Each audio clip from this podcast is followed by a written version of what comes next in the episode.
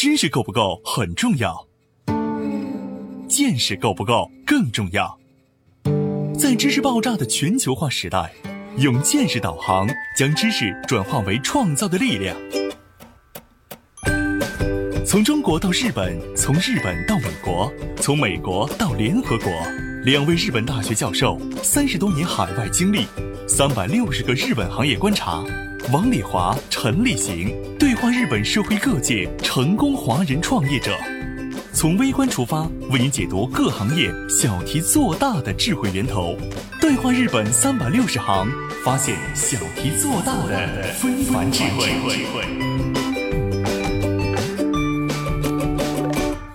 听众朋友们，欢迎您收听这一期的《对话日本三百六十行》。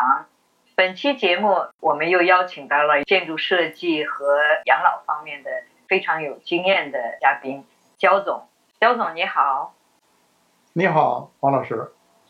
我们的策划郑安三个人来进行对话。郑安你好，王老师你好，焦总你好。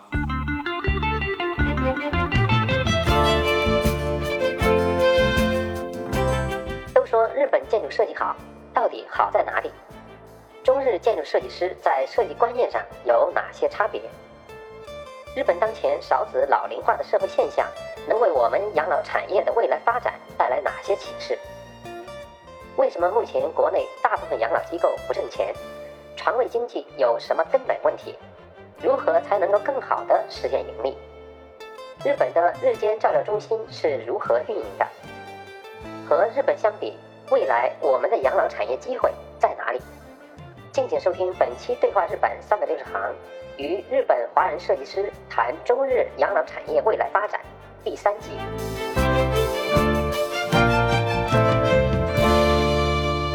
养老的话题说了这么多，咱们回归正传，看看建筑设计。呃，焦总在日本设计的思维方式，你作为一个设计者本身的想法，有没有什么中国和日本？不同的地方啊，或者是有意思的、有特色的地方啊，可以相互借鉴的地方。这个我们经常有人到日本回来说，哎，你看人家日本的建筑做的非常细，细节做的非常好。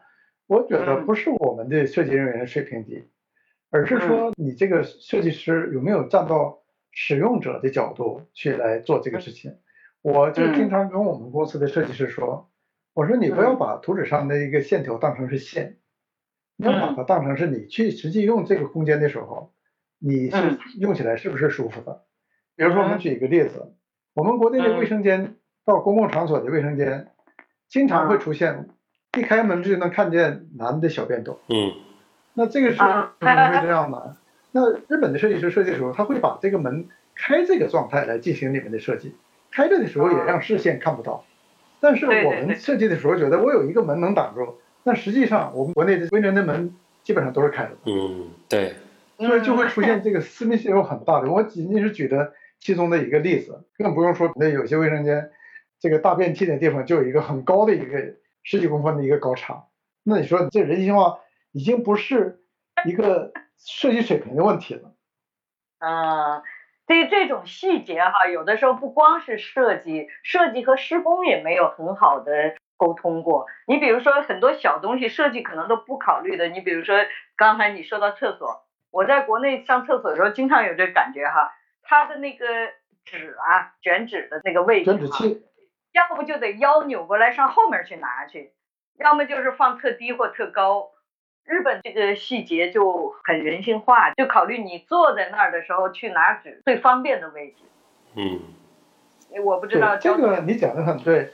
我听明白了，就是因为这是一个综合的一个问题。比如说，呃，像日本有好多专业公司，他就一直做这个卷纸器。那你如果是有的设计师，他把这个卷纸器这个位置给画错了，他会来提醒你，你这个位置是不是不对？那就是这个施工方就能够纠正设计者出现的一些问题、一些错误。然后我们呢，就是设计的人员在这方面根本都不用心。那还有业主也有问题，业主一般的像我知道我在日本的时候，比如说三井不动产，他对所有的这些东西都有一个非常详细的一个标准设计的一个图集。对对。不管是谁来给他做施工，他基本上这个东西他不会出错的。再加上他们这个施工人员他素质很高，然后这个质检人员又高，所以这个是需要各方面努力的一个事情。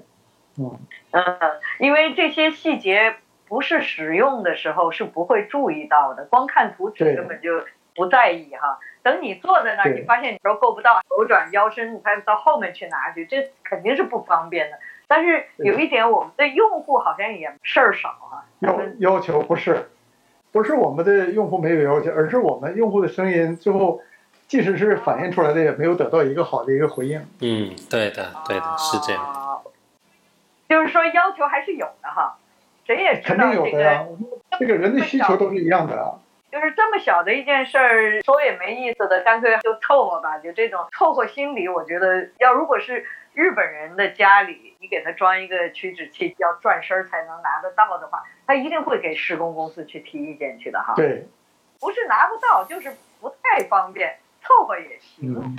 这种心理是不是国内多一些啊？这也跟我觉得跟我们国家的这个经济发展过程是有关系的，因为我们毕竟是一个。起步比较晚的一个国家，所以所谓的你改革开放之后，其实我们现在虽然发展很快，但也就是这二三十年才发展起来的。那日本其实它从战后它就已经很成熟了、很先进了。如果是从横向比的话，我们有很多问题；纵向比的话，其实可能已经做的不错了。但是还有必要横向比，因为你只有横向比，你才能更进步，你才能认识到自己的不足。对对对。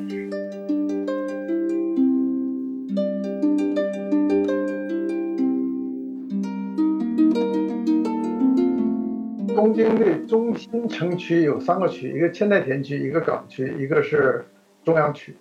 港区呢，原来有一个小学，日本叫少子老龄化，小孩越来越少，人口越来越老龄。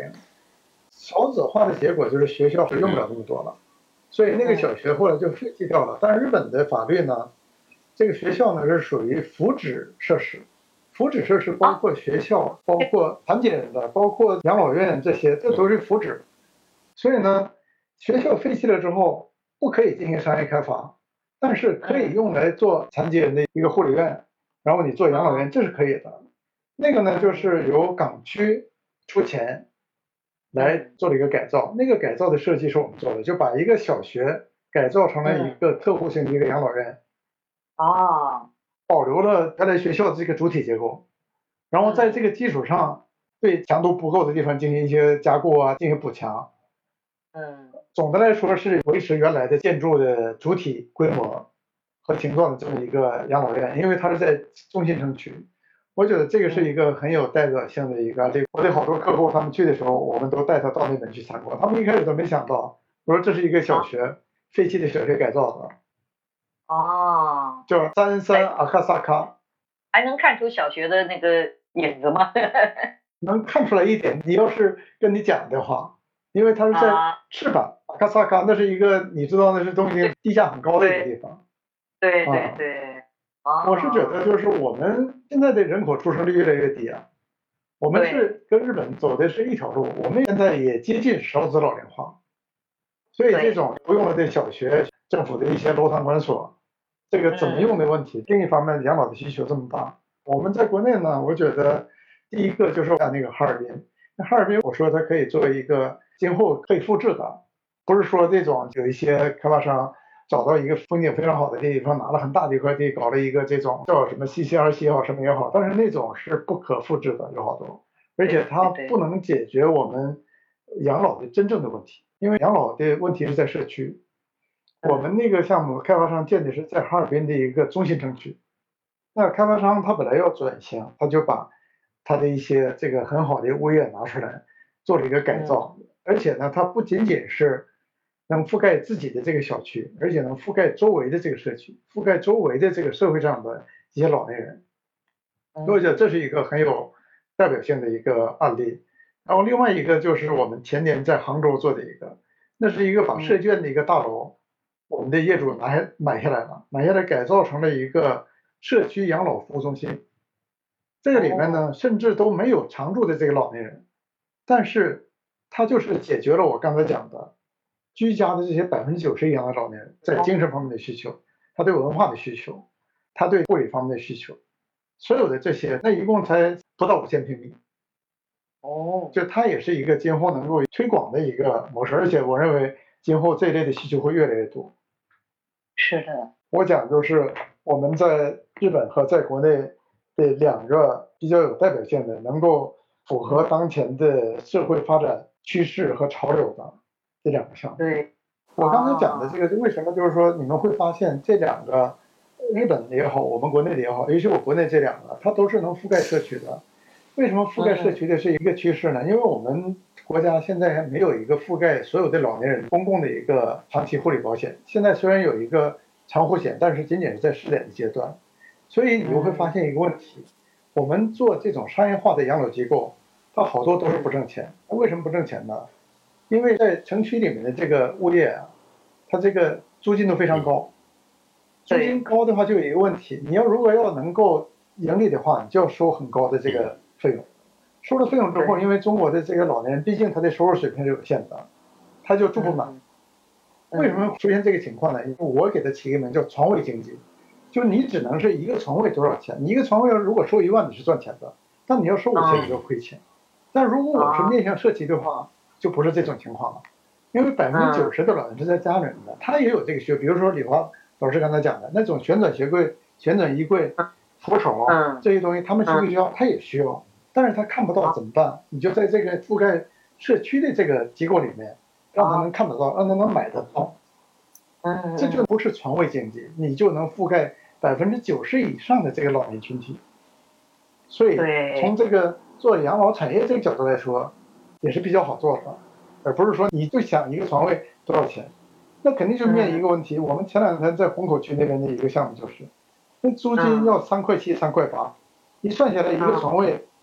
花到这个租金上就要四五千块钱，那他还有人工费，他还有这个水电费，还有其他的一些这个费用，加起来的话，他不收一万的话，他是不赚钱的，但是收一万的话，他就招不到人。嗯，这个确实是。以一个床位来做的话，养老院的床位的话，永远会面临这个问题。如果你到了郊区，好，郊区的这个租金是便宜了，但是郊区老年人不去。嗯，对，是这样。嗯。那买菜什么都不方便，他干嘛去？是，所以我觉得就是思维一定要进行一个调整。对对对对，嗯。所以日本的养老机构里面基本上都有一个面向社区的这么一个机构。嗯嗯。它有的最大的能接待就是二十人甚至十人，但是它是不覆盖社区的。然后它会有一个小小的一个日本叫福祉中心。其实它这个福祉中心就是为周围的社区老年人服务的，它的各种需求。嗯，对，那个就是每一个社区都有一个 S R B C，每个社区都有，每一个机构都有，所以它机构是覆盖周围的社区的，嗯，能解决整个社会的我们说的这个九零七三，机构、社区、居家这些老年人都要解决的这个问题。对我们叫日间料照料中心，日间照料中心，对，日间照料中心。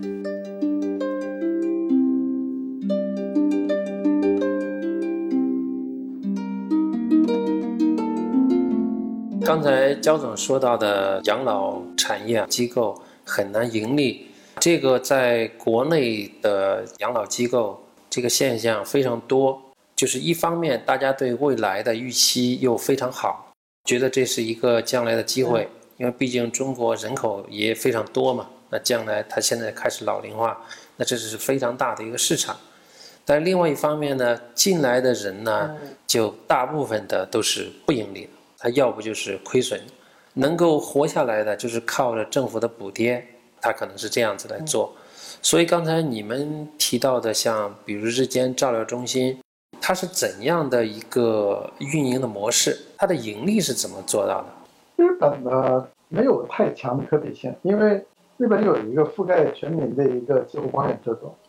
我们说的这个特户型的养老院，那在日本它基本就是靠这个介护保险的这个。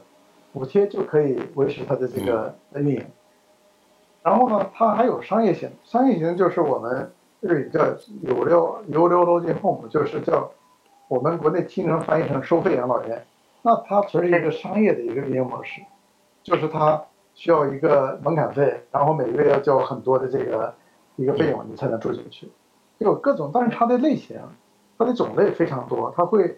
呃，就是说呃，能够满足社会上各种各样的各类群体的这种养老的需求。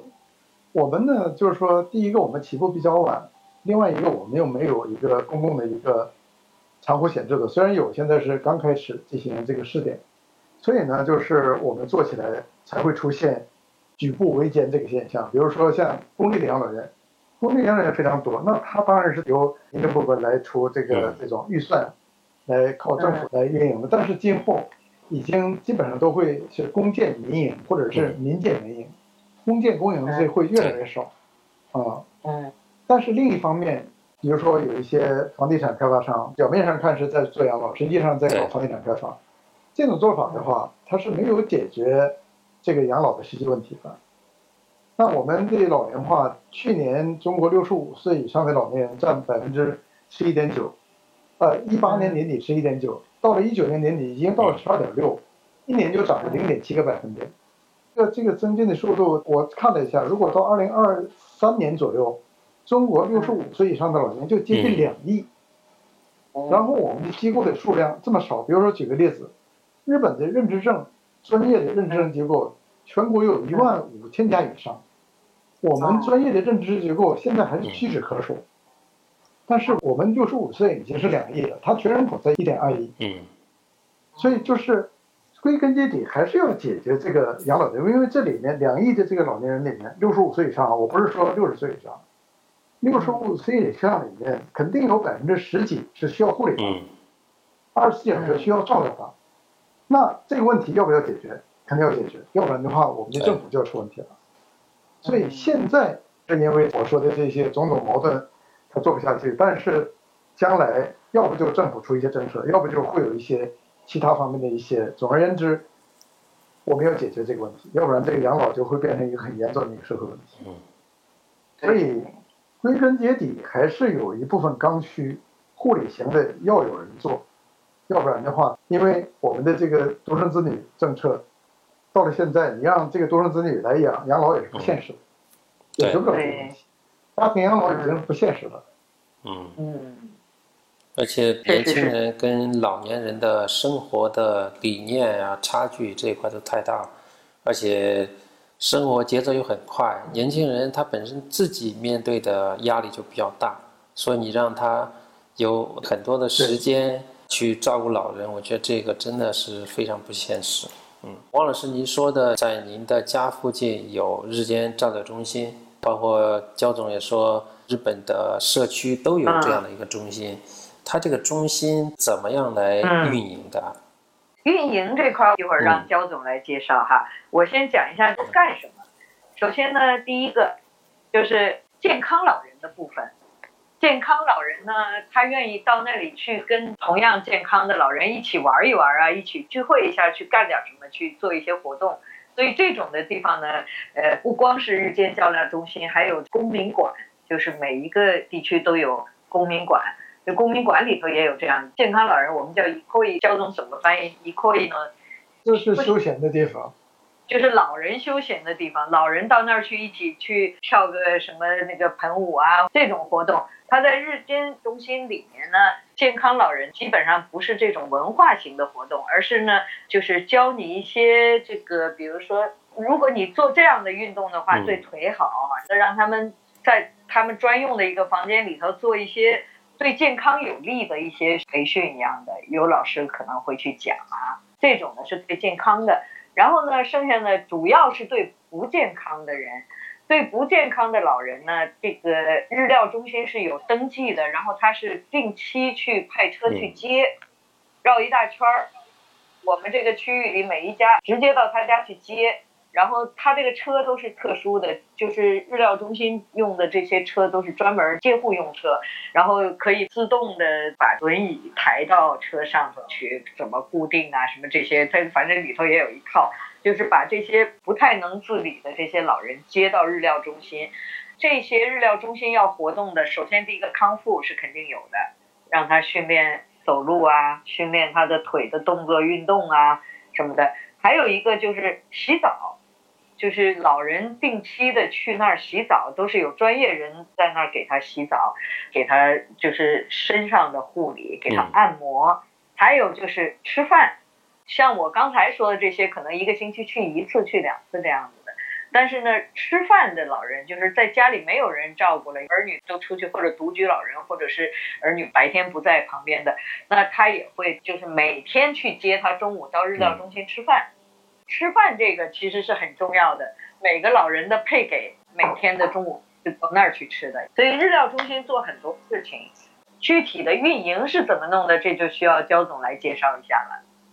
对这个日间照料中心啊，它仅仅是覆盖社区、解决社区和居家老年人的需求的一部分而已。因为还有一个就是说，覆盖周围社区，它不仅仅是这个日间照料中心，它还有一个。居家服务的一个据点，一个能派人到家里头进行提供这种居家服务啊，包括那种空巢老人，他会给他提供一个二十四小时的一个安全守护啊，这些服务都可以做的，都是通过这种分散在社区里面的一些点来实现的。啊，那日间照料中心呢，它这里面就是说刚才李华老师讲的这个，一般的来说是一周里面去两到三次，天天去的基本上没有，因为。经过这个政府指定第三方机构评估，它有一个护理等级。它这个护理等级，它每个星期可以用介护保险补贴来支付的这个时间是有限的。超出这个时间的话，这费用要他自己承担。所以，好多日间照料中心跟我刚才讲的特护养老院一样，它也是就是靠着政府的这个介护保险来维持，就是以主要的收入来源维持它这个营养的。嗯，但是呢，就是说它是能够解决一些在居家的话，有好多专业设备，有好多，比如说刚才李华老师讲的这个可以助浴啊，可以给他那个进行一些康复训练啊、口腔训练啊，这些东西是居家做不到的，就由居间做中心早晨去把他们接过来，晚上给他送回去，这是日本的做法。但是在中国呢，是不负责接送的，嗯，是家里人把老人送到那边去，晚上再把他接回来。这是中国和日本做的不一样的地方，嗯，观念上也比较大的差别。你说消费老年人的这个钱的话，确实也非常难。这个问题呢，我是这么想的，比如说六零后的这一代人到了需要养老照顾的时候，一般的他们要比之前的可能是更舍得在自己身上花钱。嗯，是的，这个是对对，这个也有一个时间和观念的这个周期。对对，观念的转变的问题。比如说我。那我从来就没指望着说让我的儿子将来他会来，这个来养老 养我的老，就没想过，因为也是不可能的。呃，我周围的人大家也都是一样，没有说指望自己的孩子来给自己来养老。但是我们这一代人的父母，那肯定是我们来养。是。对。这个需求是越来越大，我一个是需求方，一个是供给方嘛。供给现在的力度远远跟不上需求的增长。如果供给还是这个速度的话，我认为就是这个问题的爆发就是时间的问题。嗯。所以政府当然不会做事的，政府肯定要考虑怎么样解决这个问题。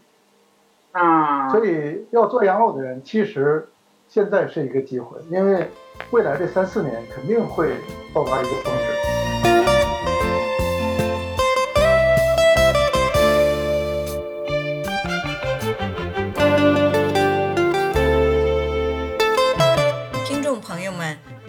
您想了解《对话日本三百六十行》节目相关内容，请在微信添加朋友公众号里输入“对话三六零”，搜索“对话三百六十行”公众号，点击关注与我们交流。